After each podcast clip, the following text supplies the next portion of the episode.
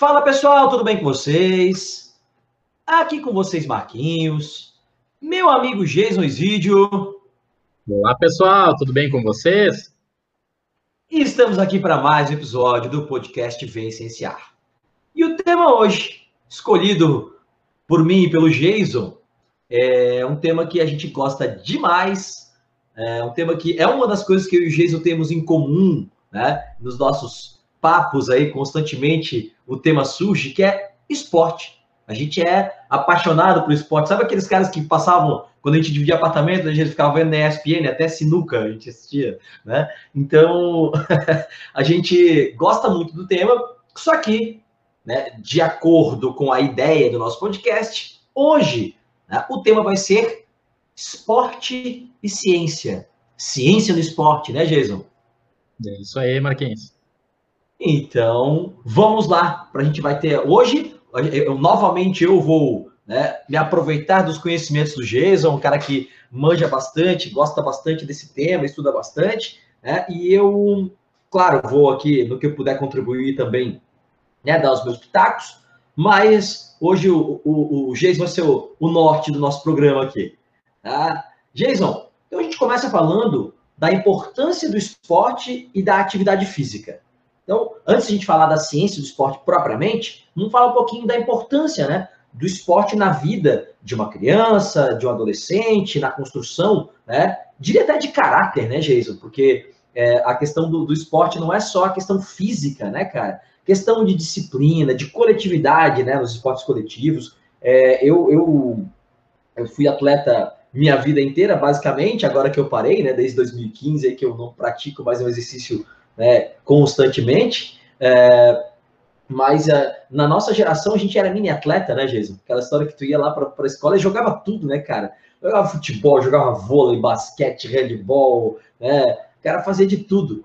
E, e, e o esporte para mim foi muito importante, não só né, na questão da atividade física em si, questão de saúde e tal, mas foi muito importante né, em vários aspectos, né? Na verdade, eu tive bolsa para estudar num colégio privado, né, cara? Que naquela época, se não fosse isso, eu não conseguiria passar numa universidade federal, era muito difícil o curso, né?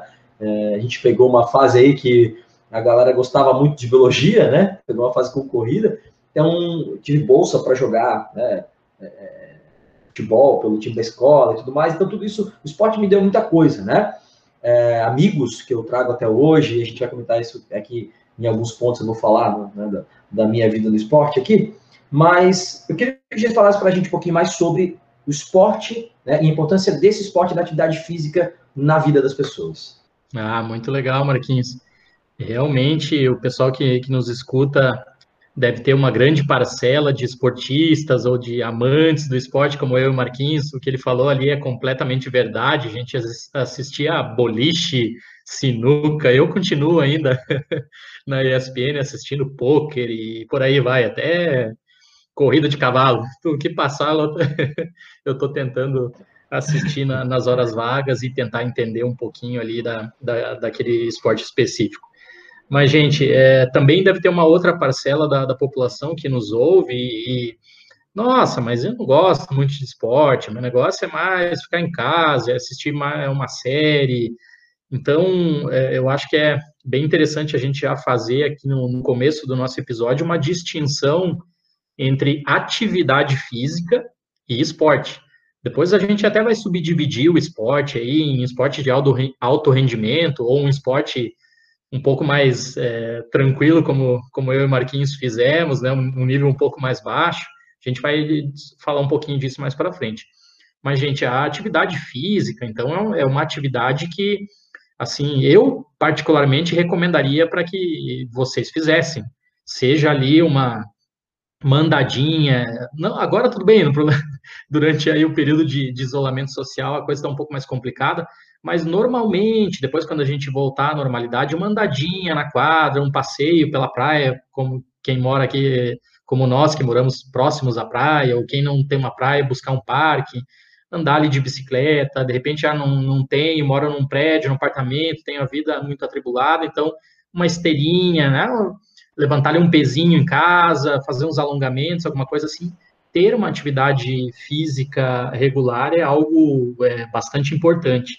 Tá? Tem uns estudos recentes aí, o pessoal está mostrando que se você conseguir diariamente pelo menos dois minutos de atividade física, ali, de repente, correr numa esteira com tudo que você pode durante aqueles dois minutos, ou sentar numa bicicleta ergométrica e pedalar o máximo que você pode durante aqueles dois minutos, ou se pode ir para a rua, correr ali bem rápido, dois minutinhos.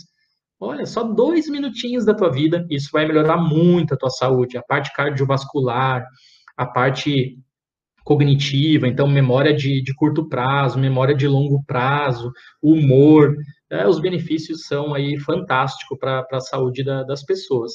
Tá? Então, assim como muitos recomendam aí hoje em dia a meditação, a gente está falando aqui da base científica por trás da atividade física.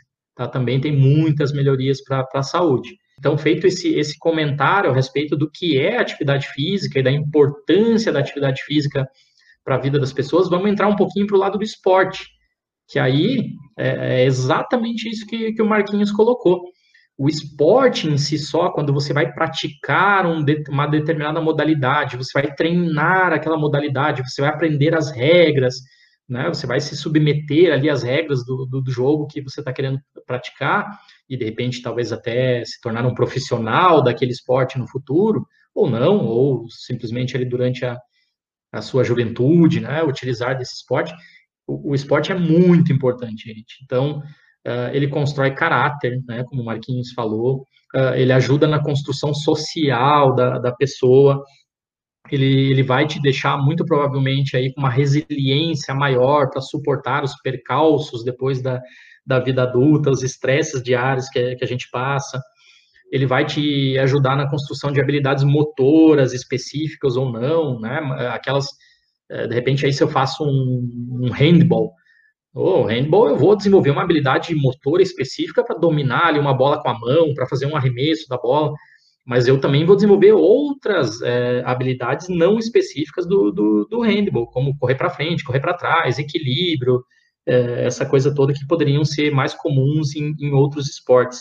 Né? Então, é, são muitos benefícios, gente, e tem uma literatura enorme com um monte de, de, de estudos científicos é, mostrando a, a, importância do esporte, principalmente ali no desenvolvimento, então na construção do ser humano, uh, durante o período da infância e adolescência. Sei que muitos que nos ouvem aí têm abaixo de 18 anos, é, eu, então fica aqui o conselho, baseado em muita ciência por trás disso, que se vocês puderem, pratiquem um esporte.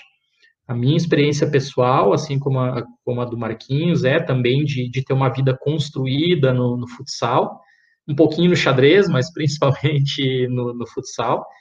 É, eu não tive bolsa, assim como, como Marquinhos, mas joguei lá pelo time da, da minha cidade, de outra cidade, depois time do colégio, essa coisa toda, né? evoluímos até jogarmos juntos, aqui já contamos essa história, eu e o Marquinhos jogamos juntos no melhor time da, da, da, biologia de todos os tempos, aí foi quatro vezes pódio nos jogos universitários, então é, eu, eu, tenho também muitos amigos do, do esporte, e certamente hoje a minha convivência dentro da ciência ela é muito, muito facilitada por eu ter sido esportista aí até os meus mais ou menos 18 anos. E eu consigo, Marquinhos, perceber quando um outro colega meu de profissão, ele foi esportista também. É incrível isso, né? É, incrível mesmo, cara. E você, na sua fala aí, Gisão, eu lembrei de uma coisa que um professor de educação física sempre dizia para mim, professor Sérgio Graciano, lá de Blumenau, ele dizia: sempre vai ter um esporte que você vai gostar. Você está não gosta de esporte, sempre vai ter um esporte.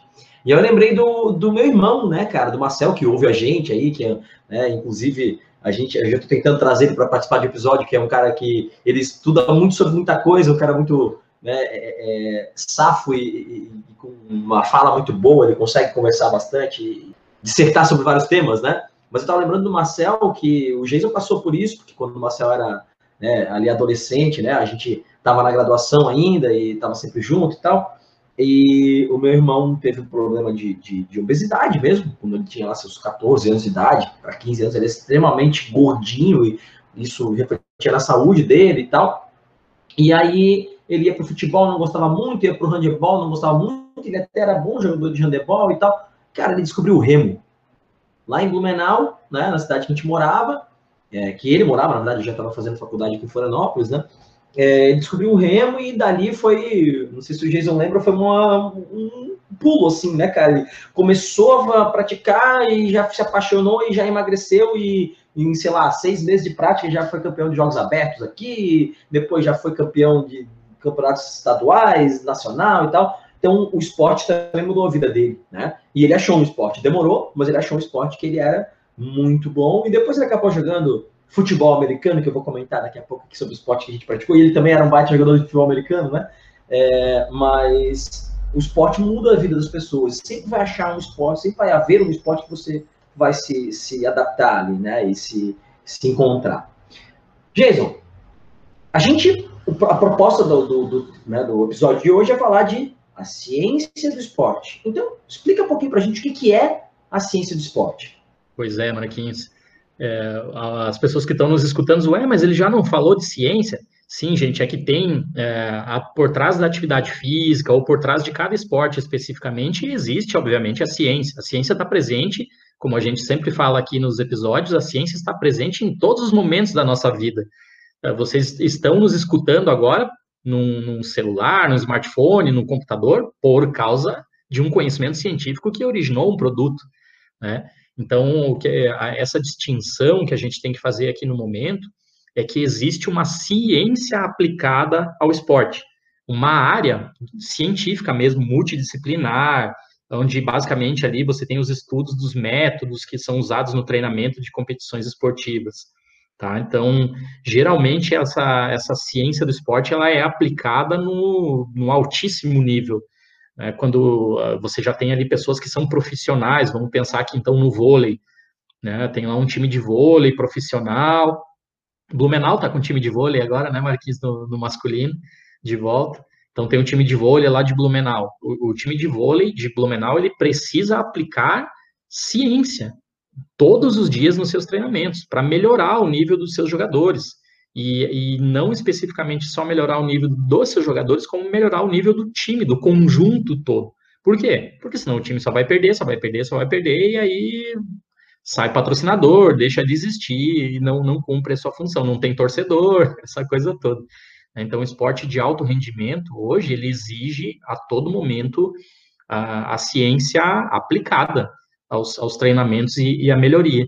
É, eu fico até feliz de saber que existem já cursos de graduação de ciências do esporte, como, por exemplo, na, na Unicamp, porque a gente forma, então, profissionais que, que conseguem aí trabalhar com, com treinamentos, com desenvolvimento de esporte, com aplicação do esporte para crianças ou adolescentes, com organização de eventos esportivos. É, é bem interessante ter é, esse nicho, a gente vai falar um pouquinho mais para frente, os problemas que a falta de ciência no esporte causam. Então, é interessante já ter um profissional que sai da graduação com esse nível, com essa visão. Né?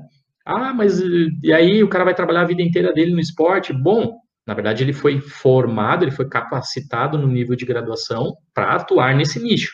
Mas ele vai aprender tanta coisa de organização, administração, nutrição, fisiologia, que daqui a pouco ele está aí desenvolvendo produtos ou está trabalhando em algumas outras áreas com aquela capacidade que, que ele teve na graduação. Então, é muito legal que hoje em dia é, o Brasil esteja bastante atento para essa ciência do esporte, coisa que na Europa, por exemplo, já existe há muitos anos. É, exatamente, Jason. É uma coisa que no Brasil tá, tá engatinhando, né? ciência do esporte está engatinhando. Na verdade, sempre teve, sempre existiu um pouco de ciência do esporte, mas essa coisa mais aplicada que a gente vê. Eu, eu, eu, gosto muito de acompanhar os esportes americanos, né? Como comentei, fui jogador de futebol americano aqui é, é, no Brasil, né? Não era profissional, né, gente? Mas jogava aqui. É, gosto muito de basquete, de beisebol, é, hockey no gelo. Então, é, o esporte americano tem muito de estatística, e isso nada mais é do que uma ciência aplicada ao esporte também, né? E entre outras, né? Questão de preparação física e tudo mais. Jason, a gente sempre tem a discussão, sempre surge a discussão de talento ou treino.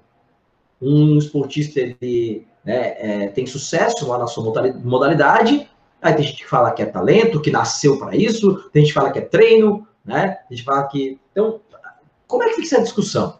É talento ou é treino? Né? É gene Ou é ambiente? Depende do esporte? Não depende do esporte? É uma combinação das coisas, das duas coisas? Então, fala um pouquinho para a gente sobre isso. É, esse tema sempre surge. Eu, como professor de genética, sempre a gente está estudando uma determinada doença e, e os estudantes eh, vêm lá, professor, mas isso é, é genético ou é ambiental?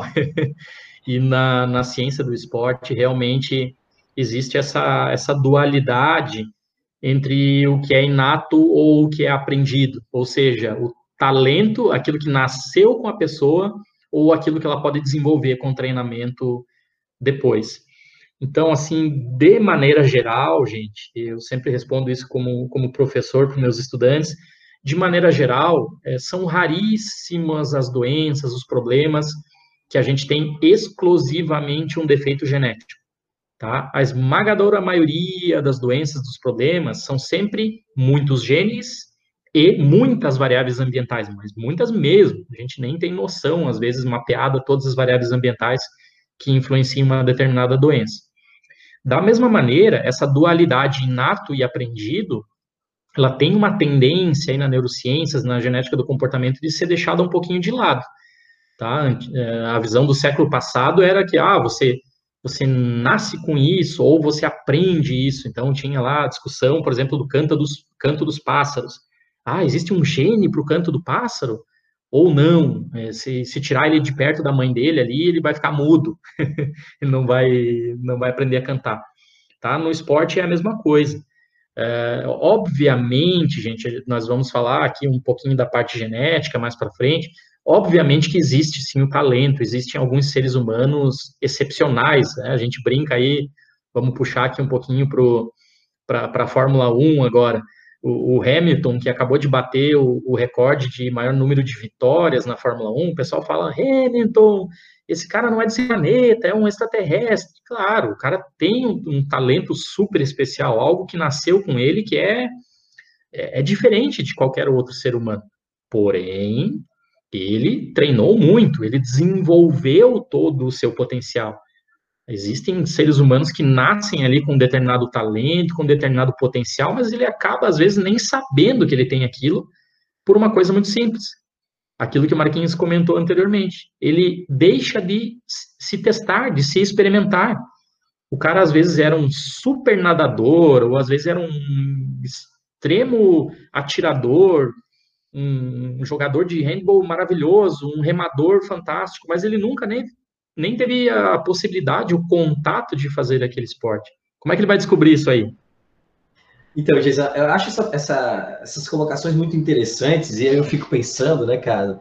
A gente fica divagando aí, que a gente que se questiona bastante dessa questão da ciência, né? É, ah, o cara nasceu para jogar bola. Peraí, cara. Não existe um gene para te ensinar a jogar bola, né, no genoma da espécie humana. Não é assim. Ah, o cara nasceu para ser piloto de Fórmula 1. É, quando é que inventaram o carro, cara? A nossa evolução não é tão rápida assim, né? Então, o que que eu, o que que eu percebo? E isso eu percebo, é, claro, eu não tenho, não sou próximo de, de pessoas, né, que, que né, são, são grandes esportistas e tal, mas eu convivo com pessoas que é, praticam seus esportes muito bem, assim, que não são super campeões profissionais e tal, mas praticam muito bem. E o que, que eu vejo? Que geralmente o cara que é bom no esporte, ele é bom em outros também. Talvez não em todos, mas ele é bom em esportes que tem é, que, que necessita de habilidades parecidas. Por exemplo, eu tinha um amigo no ensino médio que ele jogava muito bem basquete, vôlei e handebol. Ele era muito bom nos três, né? Então, geralmente o cara que joga um, um, futsal, ele consegue se virar no futebol de campo ou no futebol 7 também, que são esportes diferentes, né, cara? Então, é, é, o que eu vejo é que às vezes a questão de aptidão genética, que não estou negando que exista, né? A gente sabe que pode existir, mas é muito mais aptidão para o cara aprender uma certa habilidade que precisa para aquele esporte do que, né? Ah, o cara né, nasceu para isso, para ser jogador de futebol, nasceu para ser jogador de futebol e se ele testar, tentar de esporte não vai dar. Provavelmente um cara tipo Messi ou Cristiano Ronaldo, se fosse tentar jogar handebol ou basquete, ele ia ter essa aptidão também, né? Porque é uma questão de, de habilidade atlética de forma geral, né? E não é, é, é específica para o esporte, né? É, totalmente correto, Marquinhos. é, esse, esse, essa tua intervenção relacionada com a evolução, acho que é, é checkmate, falando em outro esporte, aí, o xadrez, é checkmate porque realmente, gente, os esportes, eles são algo muito recente na nossa história evolutiva, então não deu tempo ainda de, de ter tantas gerações, assim, de filhos de futebolistas ou de jogadores de vôlei, é, que, que aí surge ali uma, uma determinada mutação que o cara, ó, oh, nossa, ele, ele, ele é excepcional, ele, ele saiu já do, do da, nasceu dentro da mãe dele nadando e nada a vida toda e só quer viver na água. É, não é bem assim, né, gente? Obviamente, nós falaremos aqui de alguns genes interessantes que predispõem a habilidade atlética, habilidade de raciocínio, força muscular, essas coisas nesse sentido.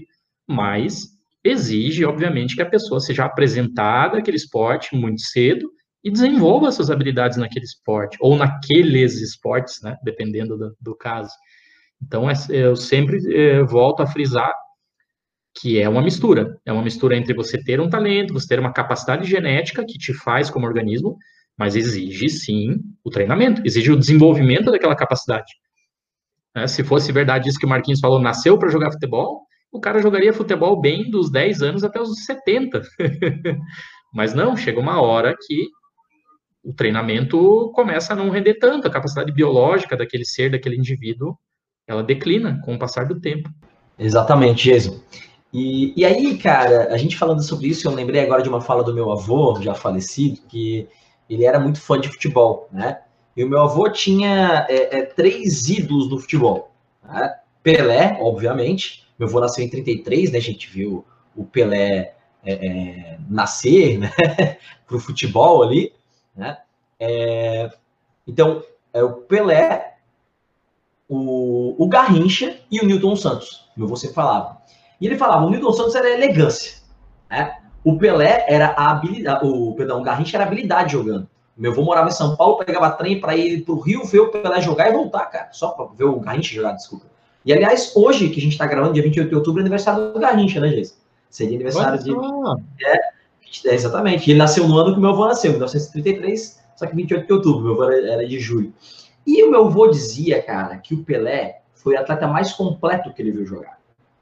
Porque o Pelé, o Garrincha era bom, bom driblando, o Nilton Santos era um cara né, habilidoso, toque de bola e tal, mas o Pelé, ele corria, ele cabeceava, ele chutava a bola, então ele era muito completo.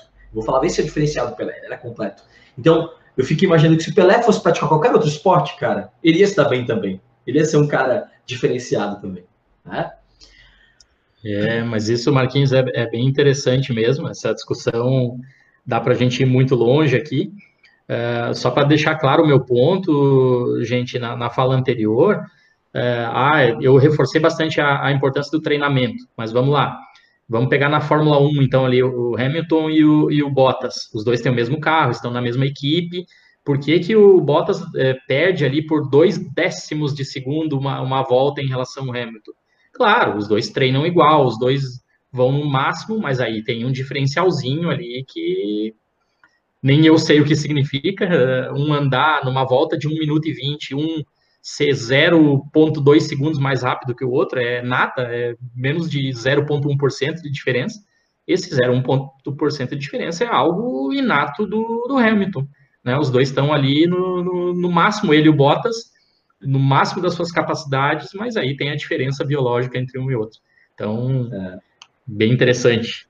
É uma freadinha mais atrasada, é, é uma curvinha que o cara puxa um pouquinho mais fechado, mais aberto, isso aí faz toda a diferença, né? É. é Jason, eu queria comentar um pouco agora, cara, sobre uma outra parte que também é relacionada à ciência no esporte, mas não tem a ver, né? Porque acho que você vai falar um pouquinho aí depois sobre a questão de preparação física, né? De Hoje uh, tem, tem, time que faz mapeamento genético para ver se o cara tem alguma tendência é, maior a ter lesão em tal músculo, em outro músculo, né? Então é uma coisa, fazer aqueles exames é, é, termográficos. É, termográficos, isso, né? Para, obrigado, para para conseguir identificar alguns problemas e prever, né, e prevenir algumas lesões e tal. Mas fora isso, que é claro, ciência do esporte também, tem uma parte da, da ciência do esporte que me interessa e que me atrai muito, que é a questão da estatística, cara. Porque, como eu, né, comentei com, com a galera aqui já que eu fui praticante de futebol americano durante 10 anos da minha vida, é, a estatística é muito importante para o futebol americano. E eu não estou falando só do futebol americano profissional. Que o cara sabe assim, ah, não, quando o cara joga nas quintas-feiras à noite, é, no período de inverno, ele corre melhor com a bola. Né? É umas coisas meio malucas, assim, né? Chega ao absurdo as estatísticas né, do futebol americano. É, mas a questão é que é tudo estatística. Quantos passes o cara recebeu, quantos passes foram na direção dele ele pegou, quantos passes foram na direção dele ele perdeu, né? Cada vez que ele corre com a bola pela esquerda, quantas jardas ele consegue avançar, cada vez que ele corre pela direita, quanto ele consegue avançar. Então tem toda, toda essa estatística, né, cara? E isso é, traz um resultado para o time. Porque eu lembro, no tempo que eu jogava aqui no, no, no, no time de Floripa, que é o Floripa Estepos Futebol Americano, abraço para a galera aí do Estepos que ouve a gente, tenho muitos amigos lá desde a época que a gente fundou esse time aí em, em 2005, junto com o, o, o, pai do time, que é o João Baltazar, é, a gente tinha estatística, cara. Numa parada totalmente né, é, amadora, a gente tinha estatísticas, a gente fazia estatísticas do jogo. E isso ajudava a gente ver, olha só, né, o que, que a gente está fazendo melhor, o que está dando certo, o que, que não dá. Né? Contra um time que joga desse jeito, o que a gente pode fazer? Com um time que joga do outro jeito, o que é melhor fazer? Então, estatística é uma parada muito legal, né, cara? Até eu deixo aqui uma indicação de um filme que é o Moneyball, né, com o Brad Pitt, que em português traduzido como o homem que mudou o jogo, né? Que na verdade que foi um cara, um, um, né, um, um manager de um time que é, aceitou números que um, né, um cara lá que tinha recém se formado né, trouxe para ele, trabalhava com um programa lá de computador, e ele não ia pelo feeling, né? Então ele, tá, ele ia por números e não pelo feeling. Ah, o, o técnico acha que esse cara é melhor. Não, mas os números estão mostrando que o outro é melhor. Então, é uma dica de, de filme aí, Moneyball, O Homem que Mudou o Jogo. Muito legal, o filme antiguinho já, mas para quem não viu é bem bacana. E então, essa questão da estatística no esporte está cada vez mais forte, né, Jesus? E até o futebol, nosso, né? É, é, é tão querido futebol aqui, é, da bola redonda, tá muito né, é, é, pendendo para esse lado, de analisar estatísticas também e, e trazer esses números para tomar decisões né, como equipe a partir desses números. Né? É, Marquinhos, olha, se eu fosse um cientista do esporte, eu acho que eu estaria justamente nessa área, na, na parte da estatística. Me atrai assim de uma maneira absurda. Eu, quem me conhece bastante sabe que eu adoro beisebol e eu acho que talvez um dos maiores motivos de, eu gostar de beisebol é, é, que ele é um jogo, assim como o futebol americano, muito baseado em estatística.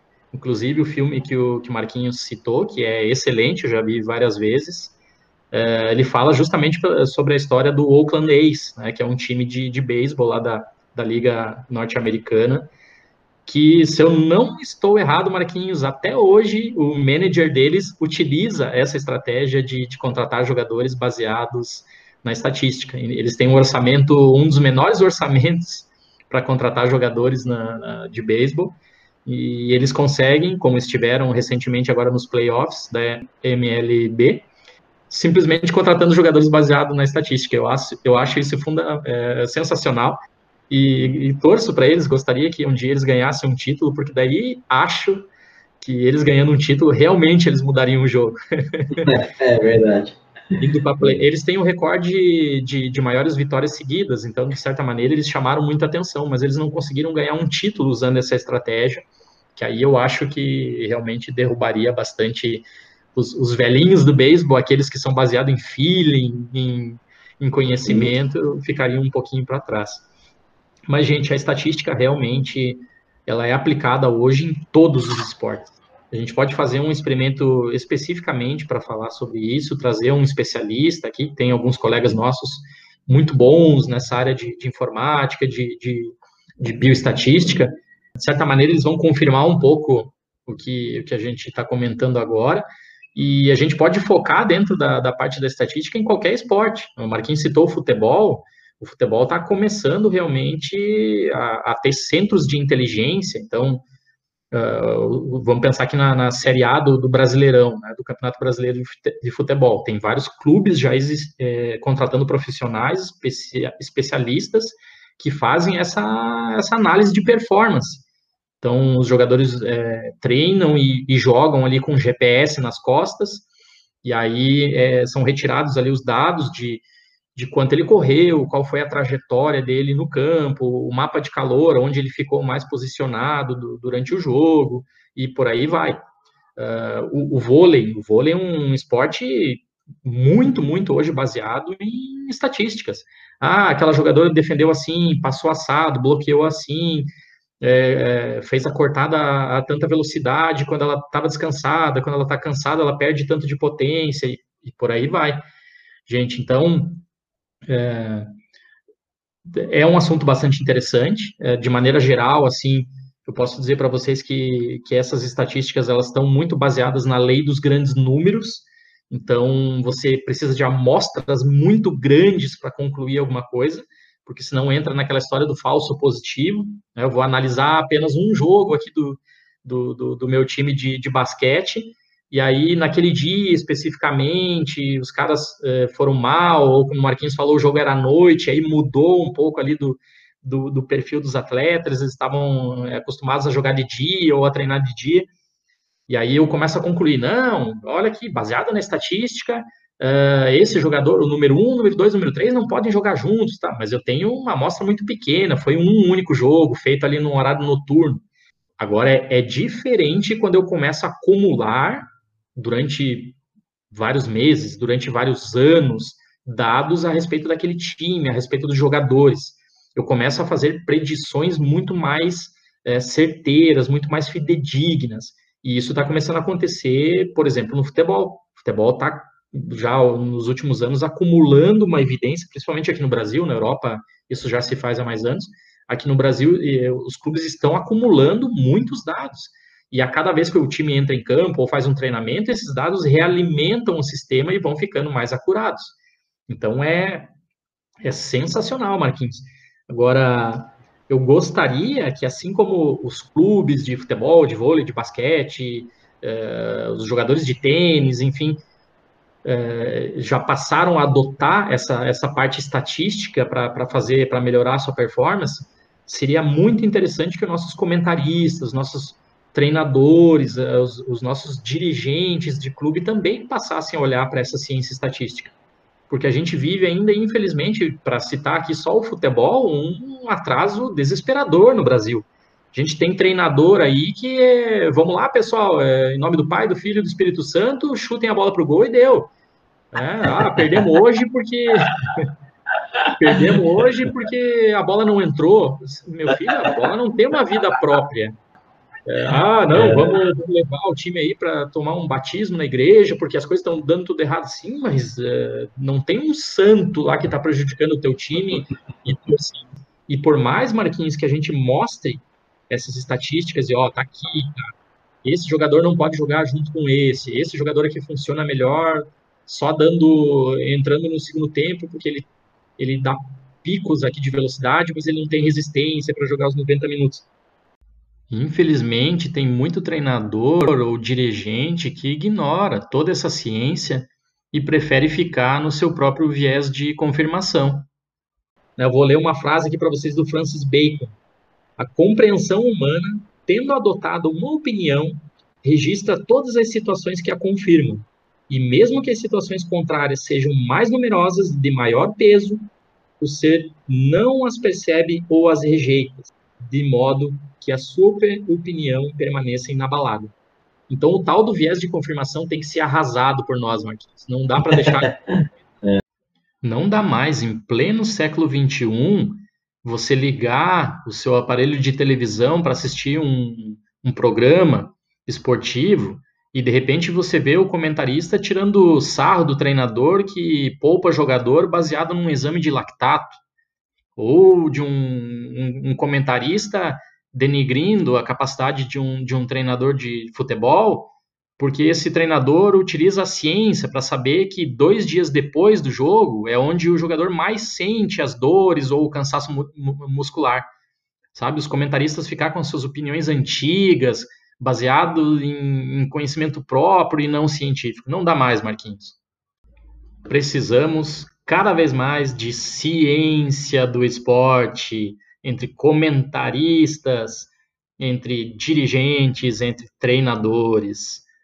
Século XXI, gente, opinião a gente guarda para nós. Esporte de alto, alto rendimento é ciência.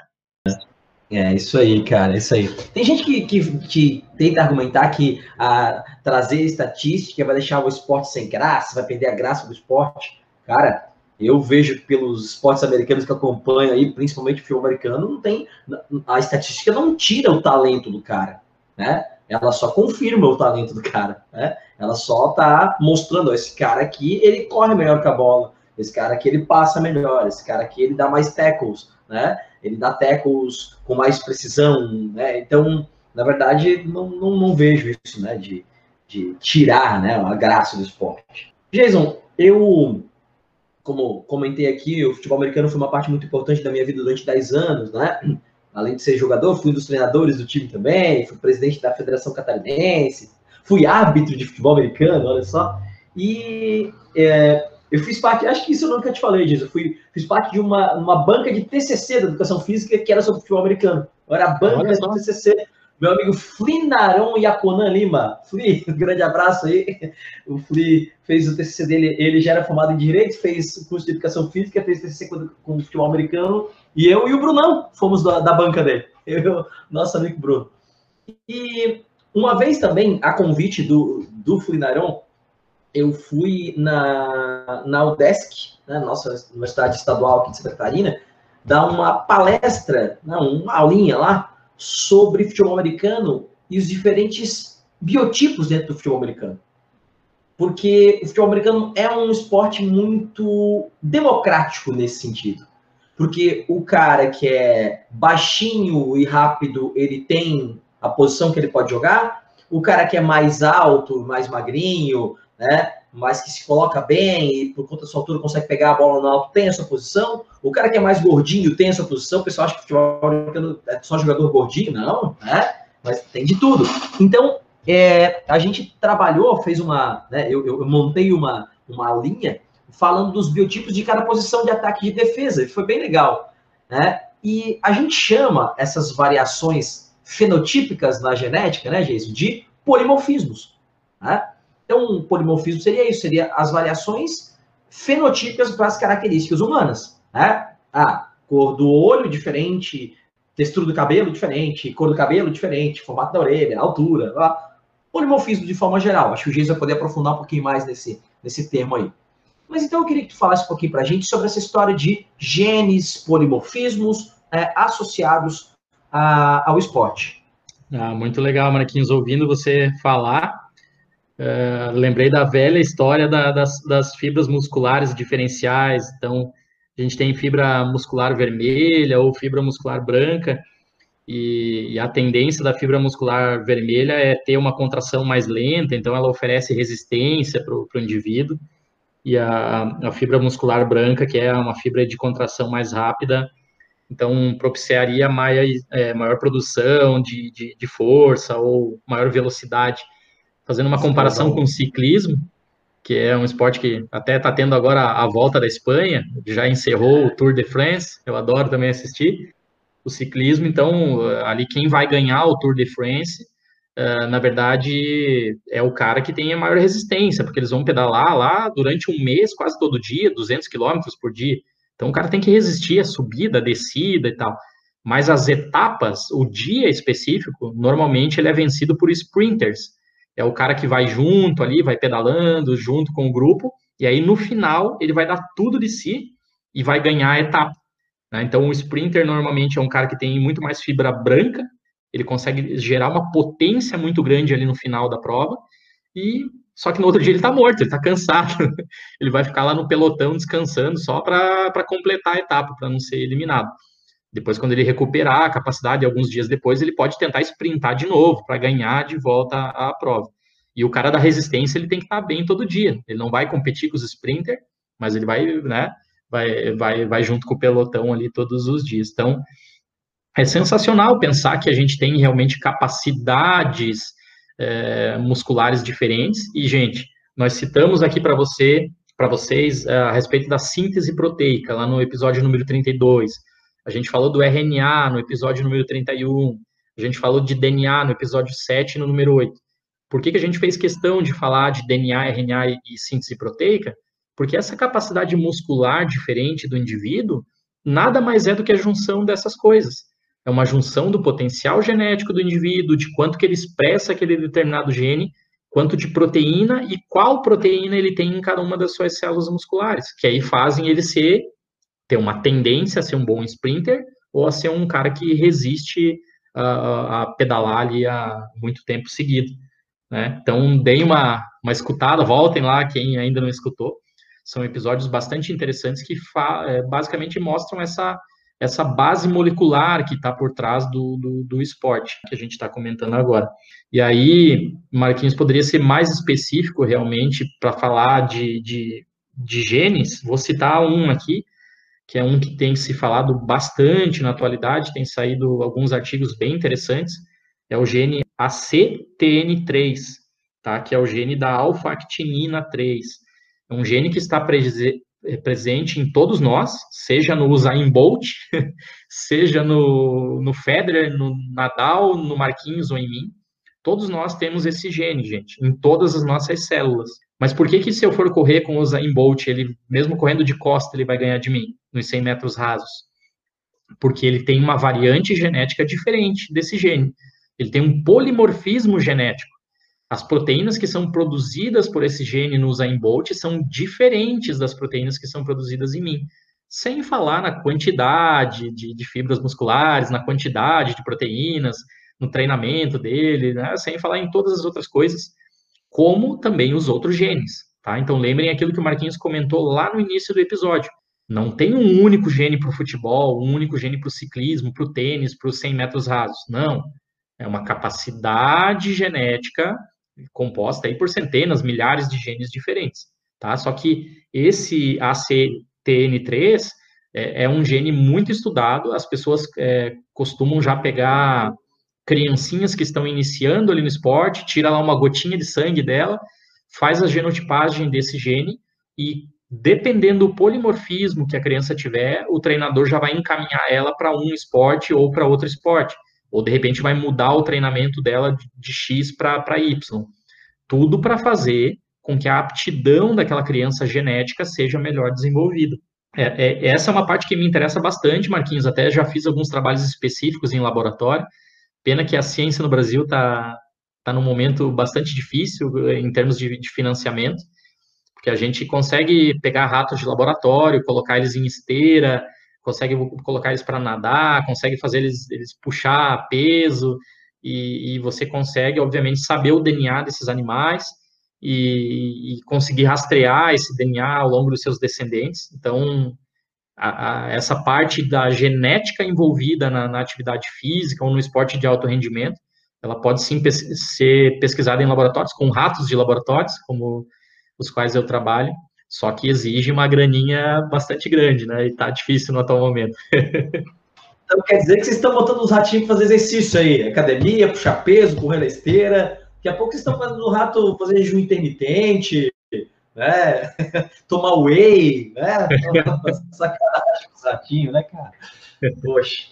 Então, Jason, você comentou aí do Bolt, né? Eu sempre uso o Bolt como exemplo nas minhas aulas de tecido muscular, porque a gente comenta né, das fibras brancas, né? A fast twitch, que são as fibras tipo 2, a fibra vermelha, slow twitch, ali, que é a fibra tipo 1, né? Fibra branca, mais explosão e menor resistência, o Bolt não vai conseguir correr uma maratona, ele não está preparado para isso, né? Quer dizer, agora ele está aposentado, né? Mas quando ele estava no auge, né? E assim como um maratonista não vai correr tão rápido, né? Um, um 100 metros como o Bolt corria, né? Então eu uso esse, essa comparação. Mas você falou, né, que se você, se o Bolt correr de costas ainda ganha de tiro em 100 metros, uh, eu queria saber o seguinte, Jason, e aí eu vou puxar um gancho com outro tema que a gente queria falar aqui, né? Que é assim: se o Jason começar a trabalhar muito duro, treinar igual o Bolt treinava, fazer a mesma rotina de treinos do Bolt e tal, é, o Jason pode chegar perto da, né, da do, do, tempo que o Bolt tinha que é 9,5, né? 9,56, 9,58, acho que é o recorde mundial de 100 metros, né? O Jason consegue chegar perto, ou seja, fatores externos, a gente sabe que o Jason não tem a mesma genética do Bolt, mas fatores externos, né? Que a gente chama de epigenética, né, Jason? Podem influenciar o Jason a chegar perto? Como é que funciona isso aí? Fala um pouquinho para a gente sobre epigenética. É bem interessante e, e, e bem necessário a, a, gente terminar esse episódio falando de epigenética, Marquinhos, porque, uh, pessoal, quando vocês lerem alguma coisa na literatura, assistirem um documentário sobre ciência do esporte, normalmente vai estar tá lá aparecendo, olha, esse esse cara aqui que faz levantamento de peso, ele tem que ter uma dieta assim. Ah, mas esse cara aqui tem que comer outra coisa. Ah, o isotônico desse jogador tem que ser assim, o isotônico daquele outro cara tem que ser assado. O que, que é isso, gente? Essa nutrigenômica, essa nutrigenética que está envolvida aí na, na, ciência do esporte, ela sim é um, é um, determinado tipo de alimento ali que o atleta precisa e que tem a ver com, com o perfil genético que ele tem, tá? Só que esses alimentos, essa suplementação, eles não vão mudar o DNA da pessoa, certo? O que eles mudam é a expressão do gene, Tá? A qualidade do gene que vai ser expresso, mais expresso ou menos expresso, depende do gene que a gente estivesse falando aqui. Então, para voltar ali no ACTN3, que eu citei anteriormente, né, o gene da, da alfa-quitinina 3. Ah, eu tenho um polimorfismo, eu tenho uma variante no DNA desse gene que é muito boa. Então, se eu expressar ele muito, eu vou ter lá uma capacidade muscular melhor, e aí vou conseguir correr perto do, do, do Bolt. Como é que eu faço a, a, a, eu aumento essa expressão desse gene? Com nutrição específica, com treinamento específico. No futuro, talvez existam algumas outras maneiras aí de, de até algum fármaco, algum medicamento, alguma coisa assim, tá? É, mas, gente, não alterou o DNA do cara, tá? Ele não, não mudou o perfil genético. O perfil genético é o mesmo desde que a gente nasce. Se eu nasci com um polimorfismo lá do gene ACTN3 ruim, eu vou ter ele ruim em todas as minhas células para sempre. Essa é a minha capacidade genética. Eu só vou conseguir fazer ele ser mais ou menos expresso com muito treinamento ou com a nutrição específica. Essa é a diferença da epigenética para o nosso DNA. Então, para vocês nunca mais esquecer, epi, acima, tá? Eu mudo a expressão, eu mudo a quantidade de RNA e de proteína que é feita daquele gene. Eu só não consigo mudar o gene, o DNA. Aí eu teria que me, me submeter a um processo de edição genética, tipo o CRISPR lá, que é contada na série seleção artificial da, da, da Netflix atualmente. Mas é, é, esse campo, Marquinhos, da epigenética é muito novo, muito interessante, vai ser descoberta coisa muito, muito legal. Eu vi artigos com, com GNFG, F1, é, GNRHR, né, são genes aí que tem a ver com o fator de crescimento de fibroblastos e tal. E olha, os resultados são sensacionais, Marquinhos. Assim, se tu pegar um cara que tem um perfil genético bom, e você colocar ele para treinar ali oito semanas, três vezes por semana, a expressão desses genes aumenta muito nesse cara. Então, ele vai conseguir certamente é, apresentar muitos melhores resultados do que ele apresentava aí sem o, sem o treinamento específico e sem a, a nutrição específica. Mas a gente está bastante, uh, eu digo a gente, a comunidade científica está engatinhando nas possibilidades ainda de, de entender os níveis de expressão de todos os genes, quais são os genes importantes para cada um dos esportes. Isso certamente no futuro vai ser bem, bem, bem legal. E eu, Marquinhos, né, a, o meu corpo, a minha estrutura biológica, por mais aí que, que eu desse tudo de mim, treinasse demais, e agora eu vou abandonar a ciência e vou só treinar 100 metros rasos, nutrição específica, vou deixar a cervejinha de lado, vou me dedicar a melhorar o meu tempo. É, mesmo assim, a minha capacidade biológica não deixaria eu chegar ali abaixo dos 12 segundos nos 100 metros rasos na atual idade. É, ah, não, eu, eu, eu confio em ti. Eu acho que você conseguia aí um pouquinho melhor. Né? Talvez uns, uns 11,9, né? é, Jesus, você falou aí do, do, dos hormônios, né? Eu, eu, nessa, nessa levada aí de, de vida de professor de pré-vestibular que eu, que eu tô aí há 19 anos, né? É, a gente tem nos últimos tempos é, ouvido falar muito das questões, muito não, mas com alguma frequência das questões do famoso IGF-1, né? O fator de crescimento insulina 1, que é um hormônio extremamente importante, né? para o crescimento de massa muscular, né? Posição de, de massa muscular. E também está se falando muito agora, só porque eu queria falar para ti, isso não estava no nosso, nosso roteiro aqui, mas é, tem um hormônio que inibe o crescimento de massa muscular, né? Então, eles estão tentando inibir a ação, a produção desse hormônio. Que a gente tem um hormônio, até tem uma comparação que se faz aí num texto, agora não vou lembrar qual foi o, o, o fisiologista que fez o texto, fala da comparação de gorilas com humanos, e aí gorilas ganham massa muscular mais fácil, porque eles não têm tanto a expressão desse hormônio, né, do gene que produz esse hormônio e tal, muito, muito legal também tem um hormônio, agora não vou lembrar o nome, mas é um hormônio que inibe o crescimento de massa muscular e a gente produz uma certa quantidade dele. Né? Então os caras estão tentando agora ver se conseguem bloquear esse hormônio para ganhar massa muscular mais fácil. Tudo isso ciência do esporte, né, gente? Tudo isso ciência do esporte. Jason, e eu sei que você queria, né, a gente para finalizar esse programa aqui, eu comentei hoje, te peguei de surpresa, que acho que você não sabia que era aniversário do Garrincha, a gente está gravando hoje 28 de outubro de 2020, né? Aniversário do Garrincha. É, e eu né, soube porque lembro muito do meu avô, sempre né, nessas datas ele ficava muito feliz. E, né, como eu falei, Garrincha, Newton Santos e Pelé eram os ídolos dele no, no, futebol. Eu sei que você quer prestar homenagem aqui ao rei, né, que fez aniversário aí junto com o meu sobrinho, com o Ravi, dia 23 de, de outubro, né? Então a gente pensou em gravar esse episódio muito pensando também na história do, do, do Pelé, né, cara? O atleta do século, né? Do século passado, no caso. É, justamente, Marquinhos. É, a gente poderia fazer um episódio especificamente sobre futebol, mas eu acho que isso fica mais para frente.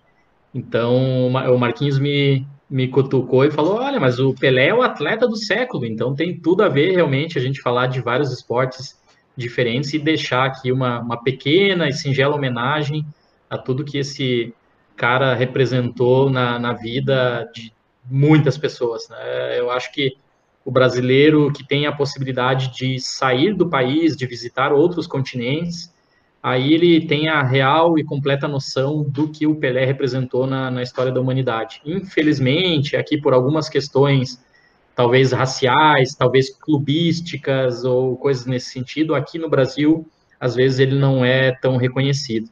Agora, no mundo, é, Pelé realmente foi gênio, foi fantástico, foi inigualável e não só foi eleito aí o melhor jogador de futebol do século passado e de toda a história até o presente momento, mas foi eleito também né, pelos franceses como o atleta do século, então passando aí por cima de ídolos do boxe, da Fórmula 1, do tênis, do atletismo. Pelé atropelou todo mundo na, na votação, porque realmente era um cara genial, fantástico, que mudou completamente a, a história do jogo. Sei que a gente vive aí uma, uma geração que tem agora a disponibilidade de ver o jogo com várias câmeras, com vários ângulos, ver replay de tudo que é jeito, e as pessoas acham um absurdo o que o Messi ou o Cristiano Ronaldo fazem no futebol, então elas deveriam parar para estudar um pouquinho o que o Pelé fez no jogo de futebol numa outra época. Então fica aqui um grande abraço para o nosso rei, eu vou me despedindo por aqui, deixando um abraço para vocês todos também e um grande beijo para minha irmã Juliana, que faz aniversário dia 29 de outubro, quase junto aí com o rei. Um grande abraço, Legal. pessoal, e até o próximo episódio. A Juliana que está convocada para um episódio, né? Ela está aí se escapando, né? fugindo aí pela tangente, mas logo, logo a gente vai trazer ela, né, gente? Não vai escapar. é, Jason, você falou aí do Pelé, eu só queria uma informação, eu nunca fui para Disney, tá, gente? Não tive oportunidade ainda. Como diz o Manezinho, nunca tive oportunidade, querido. Mas é, eu sei que lá na Disney, o futebol ainda não é um esporte muito né, é, difundido nos Estados Unidos, não é, né, não é nem, acho que, quinto ou sexto esporte lá do, né, do país, porque tem futebol americano, beisebol, basquete, hockey no gelo, NASCAR, tudo na frente do futebol, mas o Pelé foi levado para lá era ídolo lá e na Disney, né, tem uma estátua do Pelé com a camisa da seleção brasileira, né, então ele é uma anonimidade e às vezes eu vejo alguns né, alunos aqui de ensino médio comentando, mas não, Pelé, Romário, Ronaldo, Neymar. Gente, eu falo, galera, eu quando era adolescente, eu fui ver na TV Cultura, Jesus, passou a Copa de 70, algumas vezes eles passavam, eu fui ver. E entre outros jogos que assisti, Copa de 62, Copa de 58, né? De filmagens antigas, Não tem comparação, cara. É ridículo. Não, não existe comparação. Então, você até pode discutir né, se o Pelé era, né, se, se o Neymar é o melhor jogador de futebol da história, se o Ronaldo é, porque o Pelé está acima disso tudo, cara. O Pelé, assim, era uma coisa impressionante ver o que ele fazia com a bola, né? Jason, obrigado mais uma vez pela parceria nesse episódio, foi muito legal, obrigado pela, pela tua contribuição aqui, porque eu aprendi bastante sobre o tema ciência do esporte e com certeza a gente vai voltar a falar, trazendo um especialista aqui. Aliás, nós já temos um episódio marcado, já vou adiantar aqui, com o meu cunhado, o, o nosso preparador físico Nivaldo Campers, que eu brigo com ele e falo, cara, tu é preparador, mas eu não emagreço, né? Só que eu falo isso comendo uma coxinha, né, gente? Daí eu boto a culpa nele, né? É, mas é, a gente vai falar mais especificamente em algum momento aí sobre treinamento, preparação física e o Nivaldo é especialista em, em corrida, né? Corrida mesmo, tem uma assessoria de corrida e a gente vai também extrair aí o máximo que a gente puder de informações, de conhecimento do Nivaldo. Né? Então já está convocado aí. Uh, Jason, obrigado mais uma vez, galera. Obrigado por ouvir a gente. Sigam a gente nas redes sociais, arroba. Estamos lá nos principais, nas principais plataformas de streaming de áudio, Spotify, Anchor, Google Podcasts, Apple Podcasts, né? entre outros. É só buscar lá por Vencenciar que você vai achar os nossos episódios. A gente está sempre aí tentando trazer conteúdo relevante para vocês. Valeu, gente. Obrigadão. Um grande abraço e até a próxima.